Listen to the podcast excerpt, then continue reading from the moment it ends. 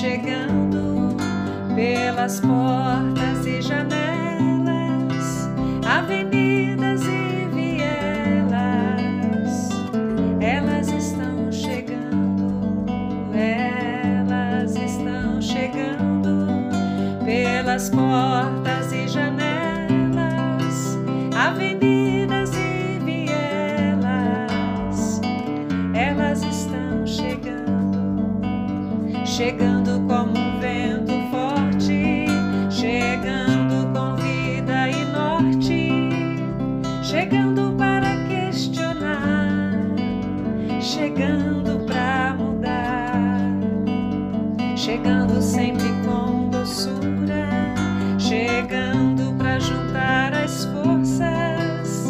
chegando para encantar, chegando para alegrar. Elas estão chegando pelas portas e janelas, avenidas e vielas. Elas estão chegando.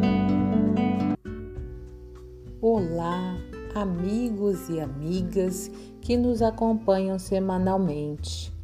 Meu nome é Kátia Mariano do Nascimento. Sou uma mulher negra, servidora pública, atuo na pastoral operária e participo do Centro de Estudos Bíblicos CEBI no Espírito Santo. Neste podcast, vou dar voz a Rod, uma das mulheres nomeadas no Segundo Testamento. Embora saibamos que a Bíblia foi escrita num contexto patriarcal, em que o homem assume o poder e o papel central, lendo os textos bíblicos, verificamos que muitas mulheres seguiam Jesus, contribuíram para o plano da salvação e continuaram apoiando a difusão do Evangelho ao longo da história do povo de Deus. Rod, a personagem de hoje, aparece numa breve citação nos Atos dos Apóstolos, no capítulo 12.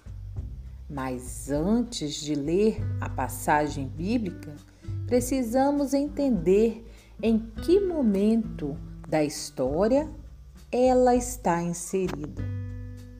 Após a morte e ascensão de Jesus, os discípulos receberam o Espírito Santo e começaram a testemunhar tudo o que ouviram e viveram com Jesus, e também a curar em seu nome.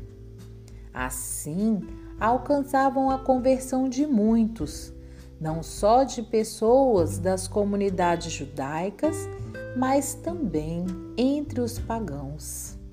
Algo que incomodava o rei Herodes, Anás e Caifás, os mesmos que tinham julgado e condenado Jesus à morte pela crucificação. Reinava Herodes, que continuava a perseguir a Igreja de Cristo, e por isso mandou prender a Pedro e a Tiago, sendo que a Tiago, irmão de João, mandou matar a espada. Enquanto isso, mantinha Pedro na prisão e pretendia apresentá-lo ao povo depois da Páscoa. A igreja estava intercedendo a Deus numa oração incessante pela vida de Pedro. Assim, Deus envia seu anjo até Pedro e o liberta. Pedro nem queria acreditar. Viu-se liberto no meio da rua em Jerusalém e foi logo em direção ao lugar onde sabia que a igreja estaria reunida em oração, na casa de Maria, mãe de João, conhecido como Marcos.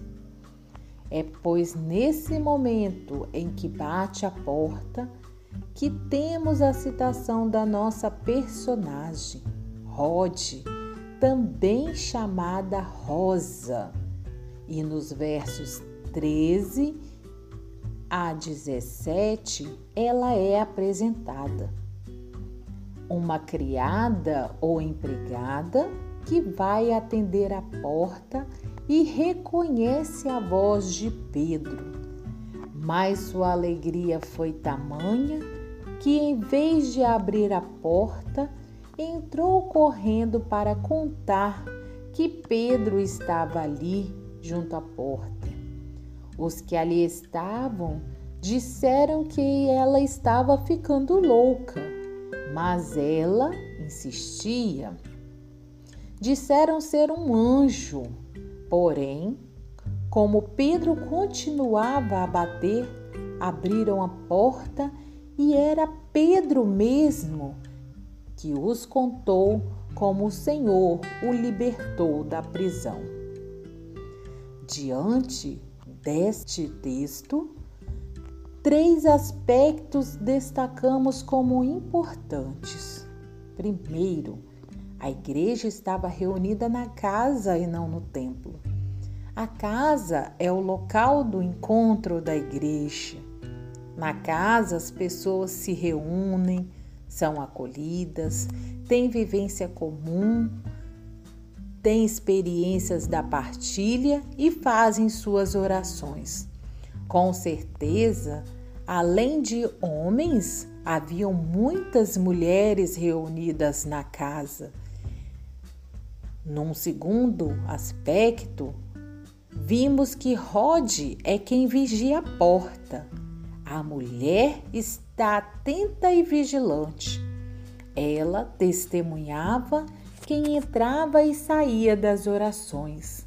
Rod participa das orações, pois entre os que seguiam Jesus havia igualdade. Então ela participa das orações pela vida de Pedro. Terceiro aspecto é que, mesmo a igreja estando reunida, orando pela libertação de Pedro, os que ali estavam puseram dúvidas sobre a ação de Deus quando duvidaram do anúncio de Rod, que era Pedro quem batia a porta. A alegria de Rod era tamanha em ver que as orações da igreja foram atendidas que chegou a ser confundida como loucura. Podemos dizer que Rod, a menina da porta, creu e comunicou a grande verdade. Mais uma vez, a mulher é portadora das boas novas do reino, assim como na ressurreição.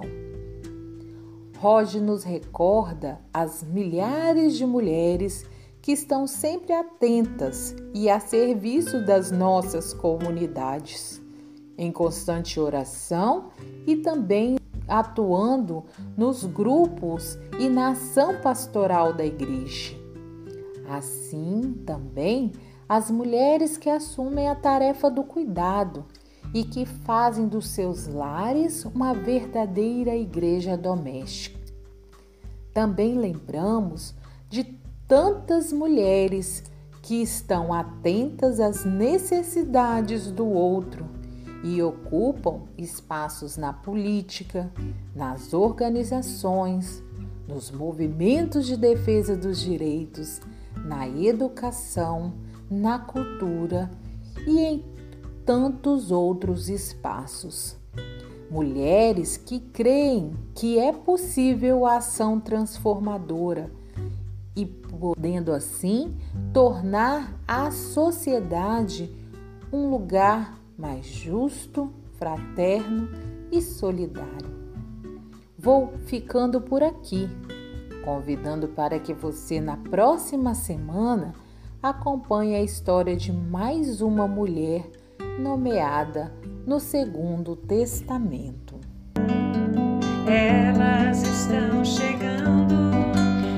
Pelas portas e janelas, avenidas e vielas, elas estão chegando, chegando para sarar as juntas, chegando para juntar as forças, chegando para construir, chegando para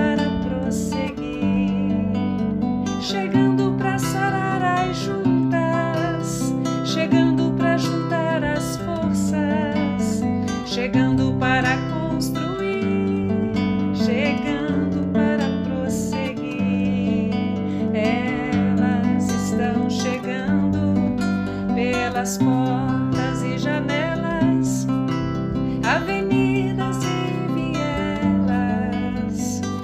Elas estão chegando, chegando para questionar, chegando para mudar, chegando para encantar, chegando